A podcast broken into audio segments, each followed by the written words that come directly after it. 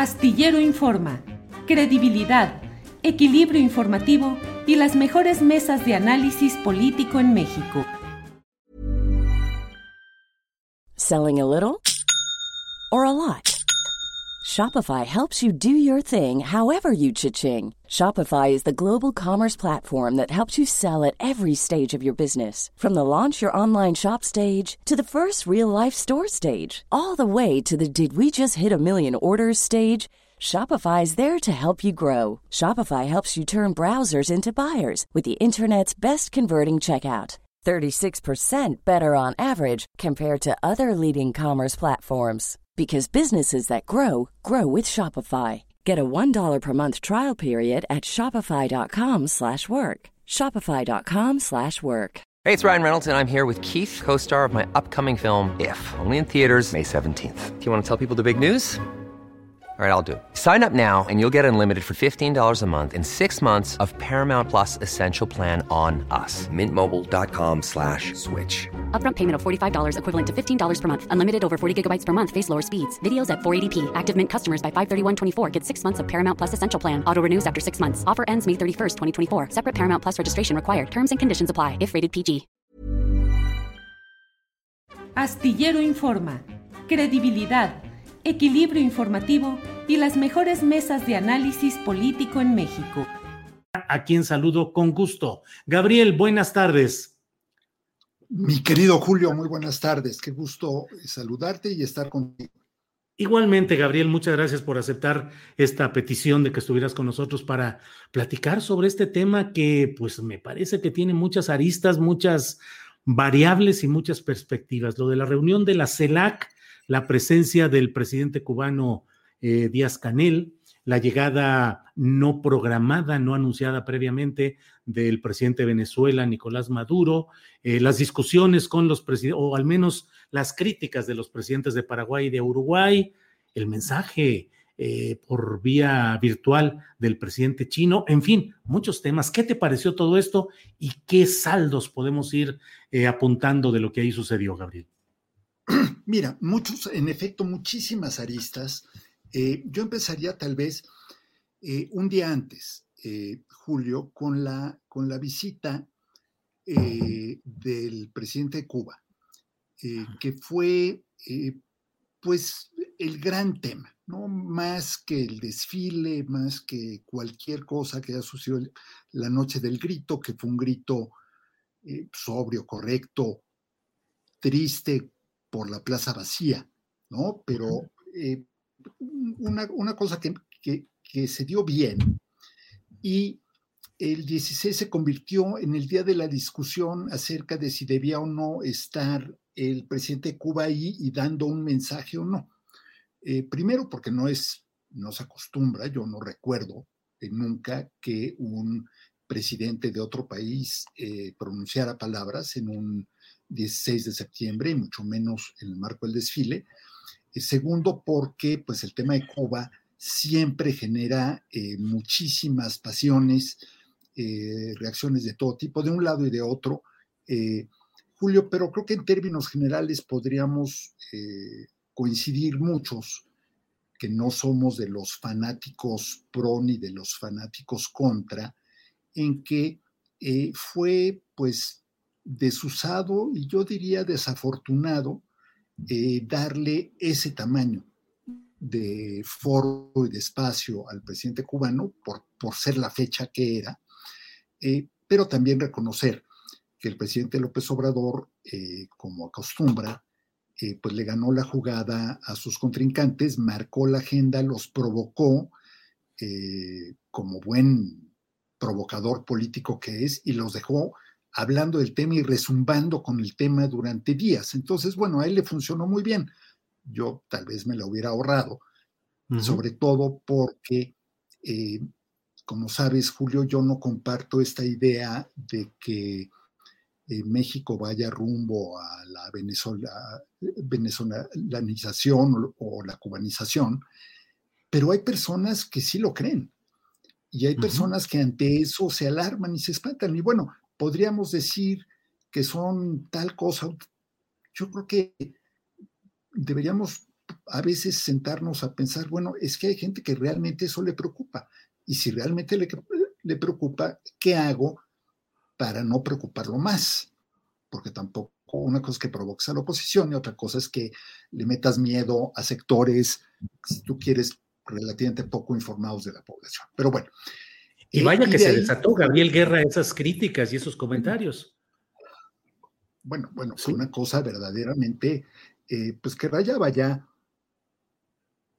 en los excesos, pero sí, eh, porque se rompió, digamos, con el presidente, se rompió con el protocolo y porque, bueno, o sea, no era necesario, o sea, perfectamente se podía recibir al presidente de Cuba, darle su lugar eh, sin tener que eh, llegar a darle, en fin, ¿no? Toda, toda esta presencia que tuvo que me pareció un poco, un poco de más, de nuevo, por ser el 16 de septiembre.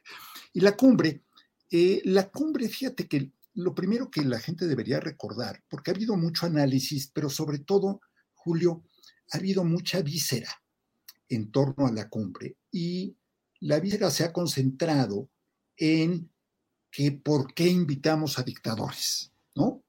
Que vino el de Cuba, que vino el de Venezuela, que, y eh, olvidando que las cumbres así son.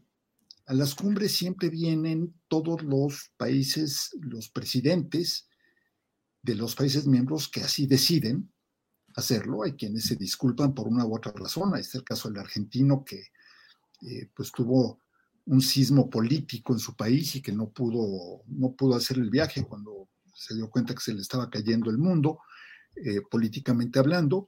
Em, eh, ahí tienes al salvadoreño, que afortunadamente no vino, Brasil, que está pues temporalmente, ha suspendido su participación en las reuniones de CELAC, pero que además, qué bueno porque Bolsonaro no está vacunado eh, y hubiese insistido, como está insistiendo en estos momentos en Nueva York, en que lo dejen entrar allá a la Asamblea General de la ONU. Pero bueno, eh, mucho ruido en torno a eso, poca, la verdad, muy poca memoria de algunos, lo entiendo de quienes están haciendo propaganda con el tema, en fin, allá ellos, pero de quienes sí saben cómo son las cumbres, porque han ido, porque las han cubierto, porque han, las han tratado, pues caray, este tipo de cumbres siempre se han dado. Son el, el CELAC es el sucesor de aquel grupo de Río, que tan interesante fue en su momento,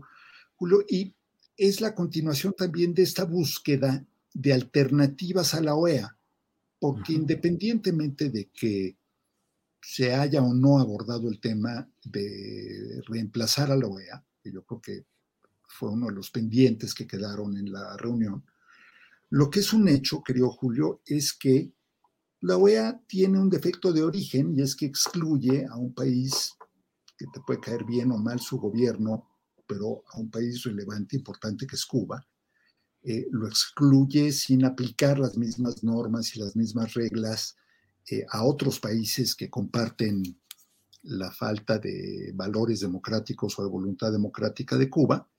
Eh, y ahí, en ese defecto de origen, pues la OEA vive coja permanentemente y vive tratando de justificarse permanentemente ya del desempeño reciente de Almagro, pues la verdad es que ni hablar. Eh, merece, eh, porque ha sido muy lamentable y muy parcial, pero son múltiples intentos históricos. De hecho, hacía yo memoria esta mañana, Julio, eh, y el fin de semana que estuve leyendo mucho al respecto, la reunión en acuerda la creación de CELAC, en donde se conviene que arrancará el mecanismo, se da en México en la Riviera Maya. Playa del Carmen. Y el anfitrión es Felipe Calderón, presidente de México en ese entonces, y vienen, entre muchos otros invitados, Hugo Chávez y Álvaro Uribe, presidente muy de derecha eh, y muy conservador de Colombia en ese momento. Y se dieron un agarrón, Julio, a mí me tocó ir, me, hicieron favor de invitarme a esa reunión. Obviamente no pude entrar a las deliberaciones de los presidentes, iba yo como pues, analista de asuntos internacionales que soy, y hubo un episodio ya al final, ya en los pasillos al salir, en que se hicieron de palabras Uribe y Chávez, y tuvo que intervenir Felipe Calderón para que no se fueran a los golpes.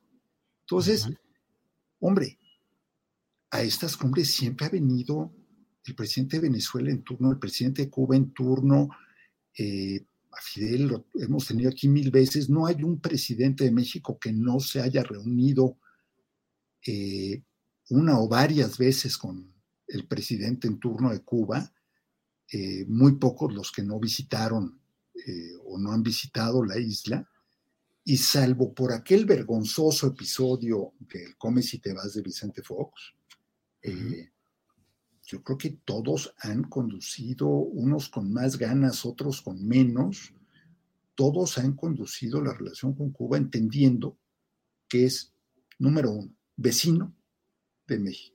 Número dos, es un país fundamental en el Caribe, por razones políticas, económicas, de todo tipo. Número tres, porque a Estados Unidos le sirve y le conviene que México pueda ser interlocutor de Cuba. Y Estados Unidos muchas veces le ha pedido al gobierno de México interceder o ayudar en diálogos y negociaciones eh, con el gobierno cubano. Por todos lados le conviene a México y está en el interés de México, pero ahora pareciera que por primera vez un eh, presidente de un país no democrático pisa suelo mexicano. Como que el mundo se hubiera inventado antier, mi querido Julio que a veces en eso digo, esto lo digo no solo por la discusión en los temas internacionales, sino nacionales, a veces pareciera que hay una corriente, sobre todo en las redes sociales, que cree que las cosas empezaron ayer o el día en que esas personas abrieron sus cuentas de Twitter o de Facebook o de Instagram o de lo que sea, cuando evidentemente hay toda una historia y un antecedente y un contexto.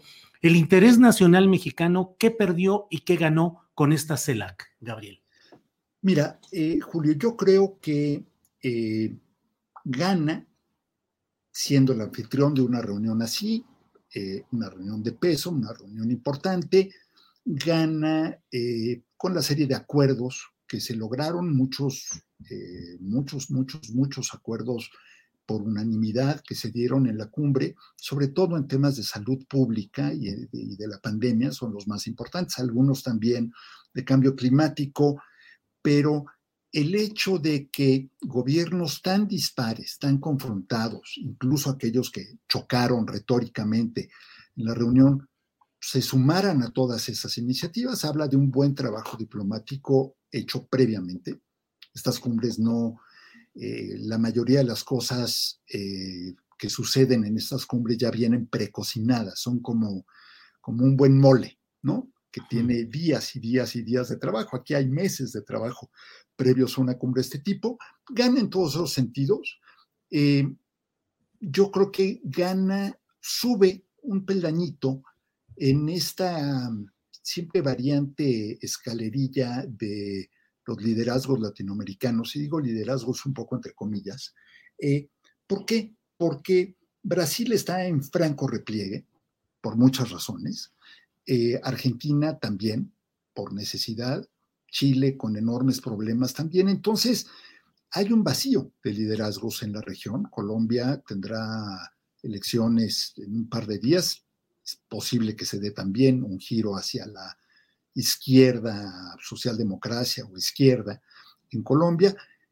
Entonces, para México es importante estar en el ojo de todos, es importante tener interlocución con todos, sobre todo con los entre comillas, Julio, con los malos, eh, con los que algunos dirían, ¿cómo? Los americanos se van a enojar porque platiquen con ellos al revés.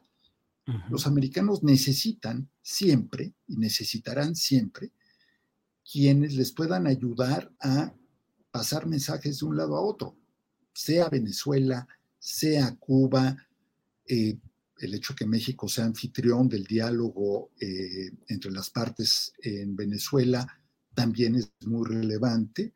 Entonces yo creo que en todos esos sentidos se gana. ¿Qué se pierde? Se pierde ruido interno.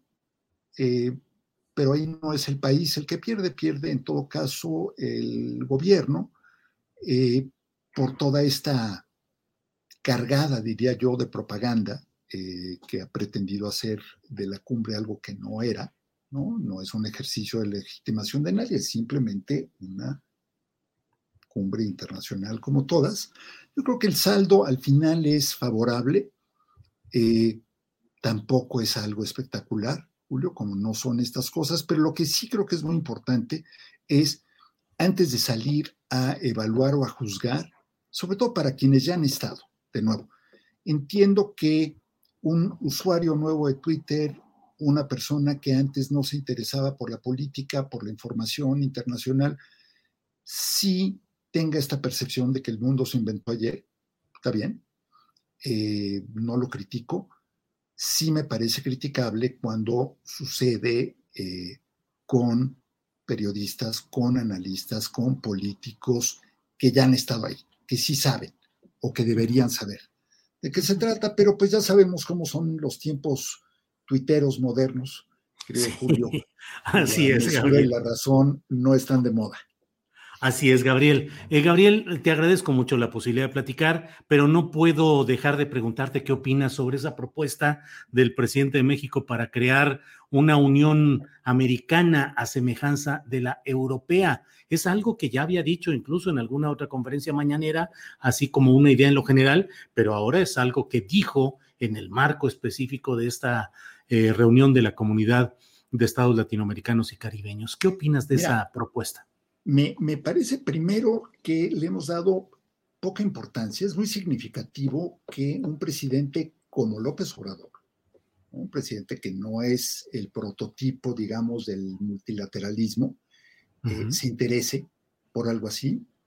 Número uno. Número dos, es algo que tomaría mucho tiempo y que implica un montón de cosas que yo no creo que México tenga apetito o estómago para mm, poder hacer, incluidos temas de cesión de soberanía. En todo caso, pues eh, un concepto de unión norteamericana sería la que haría más sentido en un principio eh, y la que más le convendría a México en un principio, porque no debemos olvidar, en toda esta discusión, tenemos que hacer política con América Latina, por supuesto, tenemos que crear comunidad, tenemos que tomar liderazgo, es nuestra zona de influencia, pero al final del día la parte económica, Julio, se rige por una ley muy sencilla, que es la ley de la gravedad, y el 85%, 90% de nuestra relación económica está en Norteamérica. Entonces, no podemos olvidar eso. Ojalá se pudiera dar algún día, yo lo digo sinceramente, eh, sería fantástico para México viendo lo que se logró en, en los países de menor desarrollo en la Unión Europea, pienso en Grecia, pienso en Irlanda, pienso en Portugal, en España, en su momento. los países menos desarrollados se benefician enormemente, se beneficia la región, pero seríamos los ganones.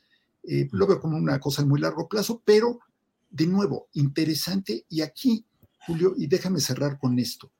Sí. Hay cosas que el aparato de comunicación gubernamental debería enfatizar más.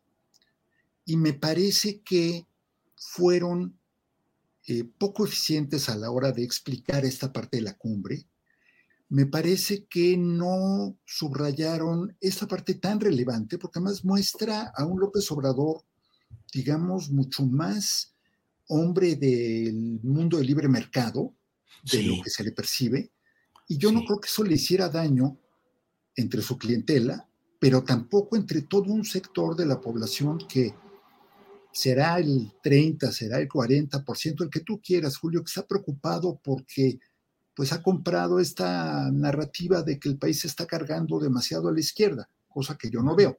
Eh, de hecho, podría yo decir que es una de las cosas que eh, tal vez han desilusionado eh, o me han desilusionado porque yo me imaginaba un gobierno más socialdemócrata y menos este, neoliberal en su manejo presupuestario, pero eso es para otra conversación. Querido Julio, te mando un abrazo muy fuerte y te agradezco que me invites. Al contrario, Gabriel, muchas gracias por este análisis y seguiremos que temas hay muchos para poder platicar. Vaya que sí. ¿eh? Gracias. fuerte. Igualmente. Para que te enteres del próximo noticiero, suscríbete y dale follow en Apple, Spotify, Amazon Music, Google o donde sea que escuches podcast. Te invitamos a visitar nuestra página julioastillero.com. Planning for your next trip? Elevate your travel style with Quince. Quince has all the jet setting essentials you'll want for your next getaway, like European linen, premium luggage options, buttery soft Italian leather bags, and so much more. And it's all priced at 50 to 80% less than similar brands. Plus, Quince only works with factories that use safe and ethical manufacturing practices. Pack your bags with high-quality essentials you'll be wearing for vacations to come with Quince. Go to quince.com slash trip for free shipping and 365-day returns. When you drive a vehicle so reliable it's backed by a 10-year, 100,000-mile limited warranty, you stop thinking about what you can't do and start doing what you never thought possible. Visit your local Kia dealer today to see what you're capable of in a vehicle that inspires confidence around every corner. Kia, movement that inspires. Call 800 333 4KIA for details. Always drive safely. Limited inventory available. Warranties include 10 year 100,000 mile powertrain and 5 year 60,000 mile basic. Warranties are limited. See retailer for details. Para que te enteres del próximo noticiero, suscríbete y dale follow en Apple, Spotify, Amazon Music, Google o donde sea que escuches podcast. Te invitamos a visitar nuestra página julioastillero.com.